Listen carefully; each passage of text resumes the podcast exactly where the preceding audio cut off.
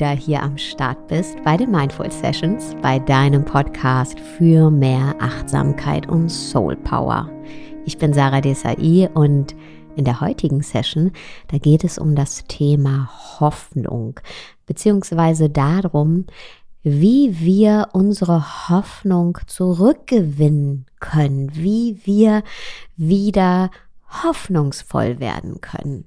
Denn was ist es, das uns immer wieder aufstehen lässt, immer wieder Anlauf nehmen lässt, weitermachen lässt, an ein besseres Morgen glauben lässt und zur Tat schreiten lässt? Das ist die Hoffnung.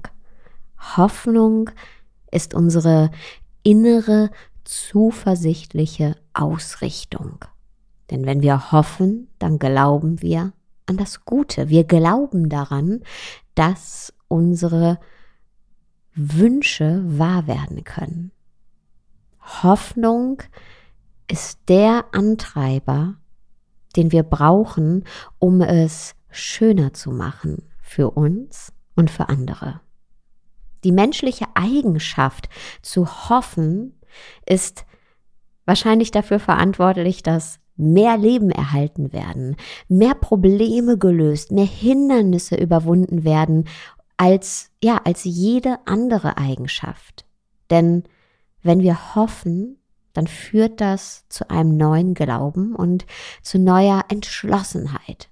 Wenn wir Hoffnung haben, dann wird in uns eine zusätzliche psychische Energie freigesetzt, Energie, die wir benötigen, wenn wir verzweifelt sind.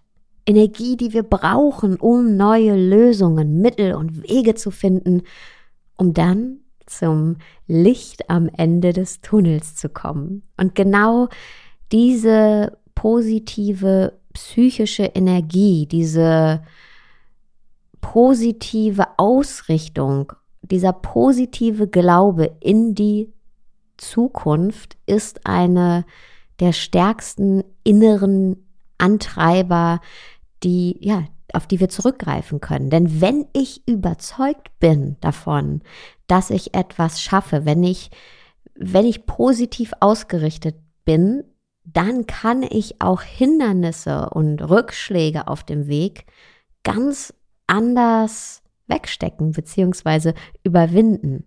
Denn die Hoffnung, die führt dazu, dass ich zur Tat schreite. Und die Tat letztendlich, also dieses Aktivwerden, das führt ja zu Ergebnissen. Und diese Ergebnisse, das sind Erfolgserlebnisse. Das heißt, wenn ich diese Erfolgserlebnisse habe, dann werde ich wieder bestätigt in meinem Hoffen. Und mach weiter, auch wenn es mal nicht so einfach ist. Aber ich weiß, hey, ich kann positive Ergebnisse erzielen und ich schaffe das. Und das bestärkt mich dann wieder darin, weiter zu hoffen und dann auch mein Ziel letztendlich zu erreichen. Und nicht nur das. Hoffnung wirkt sich nämlich zudem auch nachgewiesenermaßen positiv auf unsere Gesundheit aus. Gerade bei Erkrankungen spielt Hoffnung auf Heilung, also die Hoffnung darauf, gesund zu werden, eine sehr große Rolle. Studien zeigen, dass Hoffnung enorme Selbstheilungskräfte mobilisieren kann. Ja, Menschen, die einen starken Glauben daran haben, dass sie wieder gesund werden, die verbessern ihre Abwehrkräfte, die genesen schneller und verfügen nachweislich über ein stärkeres Immunsystem. Und Ärzte sagen, dass Patienten sich häufig dann auf dem Weg der Besserung befinden, wenn sie Hoffnung haben. Kurzer Disclaimer meinerseits, das bedeutet natürlich nicht, dass wenn du krank bist und ähm, dich nicht auf dem Weg der Genesung befindest, dass es daran liegt, ähm, dass du ähm, zu wenig hoffst. Das möchte ich hiermit überhaupt nicht ausdrücken.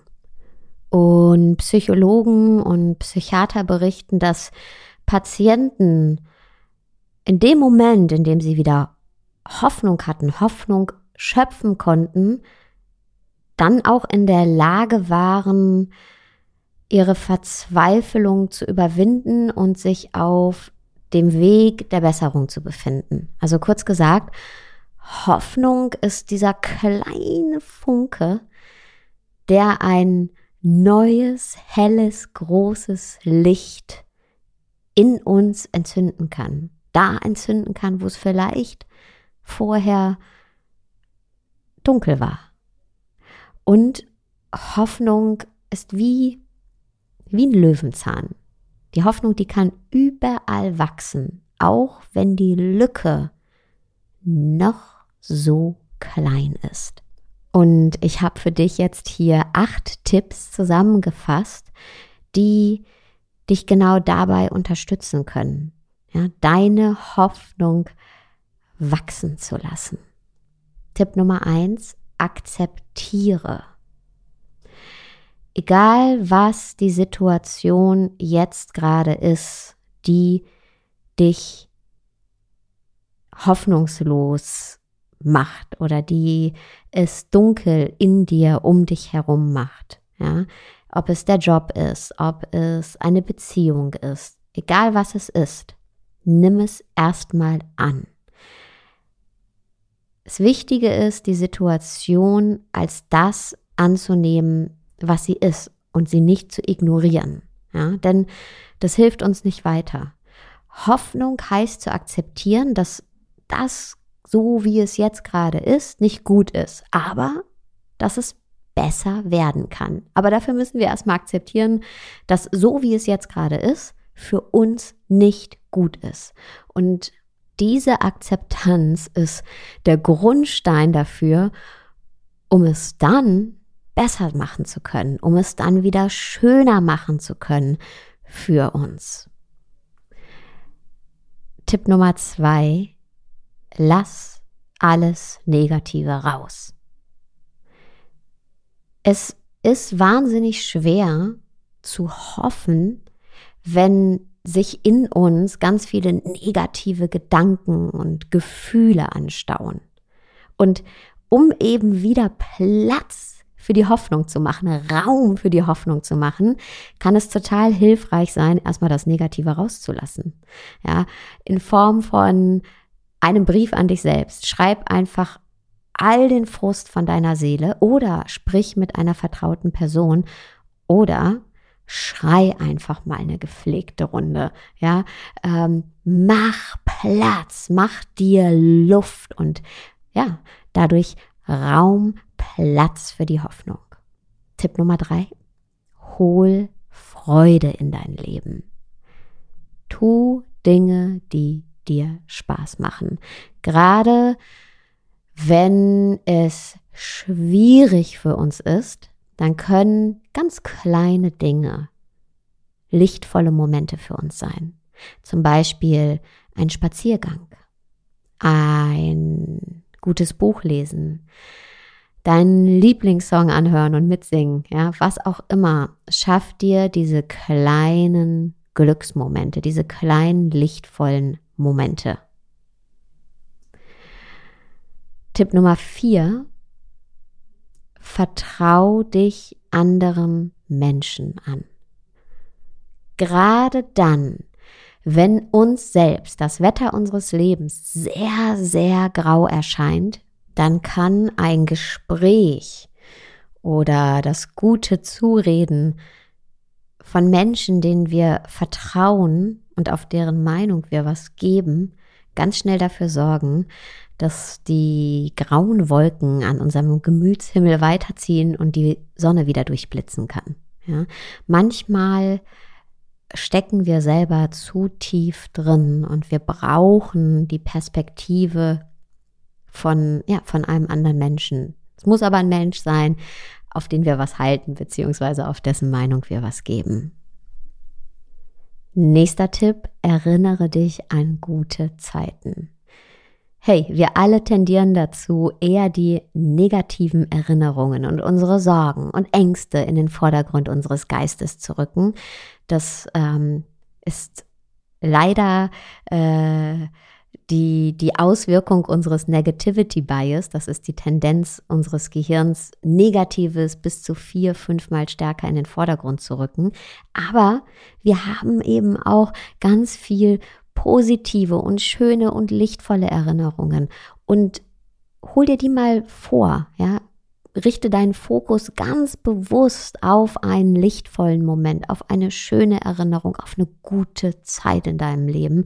Und du wirst merken, dass sich dadurch deine Stimmung hebt und auch dein körperliches Empfinden. Denn Gedanken machen Gefühle, also zu jedem Gedanken sendet dein Gehirn chemische Botenstoffe an, an deinen Körper, der bestätigt dann diesen Gedanken mit dem passenden Körpergefühl und dein Gehirn bestätigt dann dieses Körpergefühl mit einem weiteren Gedanken. Das bedeutet positive Gedanken, positives Körpergefühl, weitere positive Gedanken. Und probier das mal. Und wenn dir das schwer fällt, dann richte deinen Fokus mal auf eine Situation oder eine Krise, die du in deinem Leben schon gemeistert hast. Denn jeder von uns hat schon Krisen und Situationen gemeistert. Und wenn wir uns daran dann erinnern, dann macht es Mut, dass wir eben auch die aktuelle Situation meistern können. Tipp Nummer 6. Versuch die Situation anders zu bewerten. Versuch einmal deinen Blickwinkel auf deine Situation zu ändern. Vielleicht kannst du ihr doch etwas Positives abgewinnen. Wenn zum Beispiel etwas zu Ende gegangen ist, eine Beziehung, ein Arbeitsverhältnis und dich genau das gerade verzweifeln lässt, dann versuch mal, ob du nicht auch einen Funken Chance finden kannst in dieser Situation. Ja, vielleicht die Chance, deine Idee von der Selbstständigkeit anzugehen oder die Chance, endlich die Dinge zu tun, für die du nie Zeit hattest, ja, weil du nie alleine warst, also mehr Zeit für dich zu haben. Und vielleicht, und das passiert nämlich gar nicht so selten, wurde dir durch die Situation, in der du dich jetzt gerade befindest, die Entscheidung abgenommen, die du selbst eigentlich schon lange treffen wolltest, für dich, aber dich nicht getraut hast. Tipp Nummer sieben, sieh das Schöne in deinem Leben. Ganz egal, wie grau uns das Wetter unseres Lebens auch erscheinen mag, egal welchen Schicksalsschlag wir auch erleiden, es gibt immer etwas in unserem Leben, wofür wir dankbar sein können. Das können kleine Momente sein oder Personen oder Dinge, die uns als selbstverständlich erscheinen. Ein gutes Essen, ein geliebter Mensch, ein Freund, ein Dach über dem Kopf, die Sonne, die draußen scheint, eine schöne Erinnerung, ja. Wir haben diese wundervollen Ressourcen in unserem Leben. Und wir dürfen nicht vergessen, dass es uns so gut geht. Alle, die jetzt hier diesen Podcast hören, wir alle im westlichen Europa, sag ich mal, uns geht es so gut wie ganz, ganz, ganz, ganz, ganz wenigen Menschen auf der Welt. Und das bedeutet nicht, dass es uns nicht auch mal schlecht gehen darf oder dass unsere Probleme nicht da sein dürfen. Nein, das nicht. Aber uns daran zu erinnern, dass wir es im Großen und Ganzen in dieser Lotterie namens Leben ziemlich gut getroffen haben, das schenkt auch Hoffnung. Und jetzt kommen wir zum wichtigsten Tipp, Tipp Nummer 8, komm ins Handeln.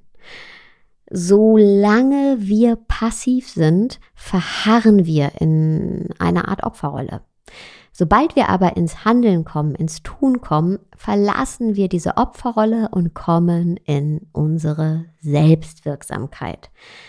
Zu handeln gibt uns wieder die Kontrolle zurück über unser Leben und eröffnet eben dann neue Handlungsspielräume und neue Perspektiven. Und ins Handeln kommen beginnt mit dem ersten kleinen Schritt. Und auf den können dann viele weitere Schritte folgen. Aber um die musst du dir noch gar keine Sorgen machen. Es geht erstmal nur um diesen ersten kleinen Schritt. Was kannst du heute tun, um aktiv zu werden? Vielleicht ist es ein Anruf, Informationen googeln, einen Termin vereinbaren. Ja, was ist dieser erste kleine Schritt, den du heute gehen kannst? Und bevor wir uns hier jetzt gleich verabschieden, möchte ich gerne noch eine Geschichte zur Hoffnung mit dir teilen. Und das ist die Geschichte vom Farnkraut und dem Bambus. Eines Tages entschloss ich mich dazu, mich geschlagen zu geben. Ich schmiss meinen Job hin, beendete meine Beziehung und hatte keine Lust mehr auf mein Leben. Ich ging in den Wald, um mit einem alten Mann zu sprechen, von dem man sagte, dass er sehr weise sei. Könnten Sie mir einen guten Grund nennen, mich nicht geschlagen zu geben? fragte ich den Mann. Schau dich um, antwortete er mir. Siehst du das Fahnenkraut und den Bambus? Ja, antwortete ich. Und der alte weise Mann entgegnete mir, Nachdem ich den Samen des Fahnenkrauts und des Bambus säte, habe ich mich sehr gut um beide gekümmert. Das Fahnenkraut wuchs sehr schnell. Sein strahlendes Grün bedeckte den Boden. Aber der Samen des Bambus, der keimte nicht. Doch ich gab den Bambus nicht auf. Im zweiten Jahr wurde das Fahnenkraut immer strahlender und größer, und wieder keimte der Samen des Bambus nicht. Doch ich gab den Bambus nicht auf. Im dritten Jahr war noch immer kein Bambus gewachsen. Doch ich gab den Bambus nicht auf. Im vierten Jahr wiederholte sich, was zuvor passiert war. Doch ich gab den Bambus nicht auf. Im fünften Jahr war ein kleiner Spross des Bambus in der Erde zu sehen. Im Vergleich zum Farnkraut war das sehr wenig und unbedeutend. Im sechsten Jahr wurde der Bambus mehr als 20 Meter hoch. Es sind bis dahin fünf Jahre vergangen, in denen er seine Wurzeln schlug. Jene Wurzeln, die ihn stark machten und ihm gaben, was er zum Überleben brauchte. Wusstest du, dass du in all dieser Zeit, in der du gekämpft hast, Wurzeln geschlagen hast? Der Bambus hat einen anderen Zweck als das Fahnenkraut, und dennoch sind beide wichtig und machen aus dem Wald einen wunderschönen Ort. Und mit diesen Worten verabschiede ich mich. Du würdest mir einen Riesengefallen tun, wenn du mir auf Apple Podcasts einen Kommentar, eine Bewertung hinterlässt. Und ich wünsche dir jetzt erstmal einen wunderschönen Tag, Abend, wo auch immer du gerade bist.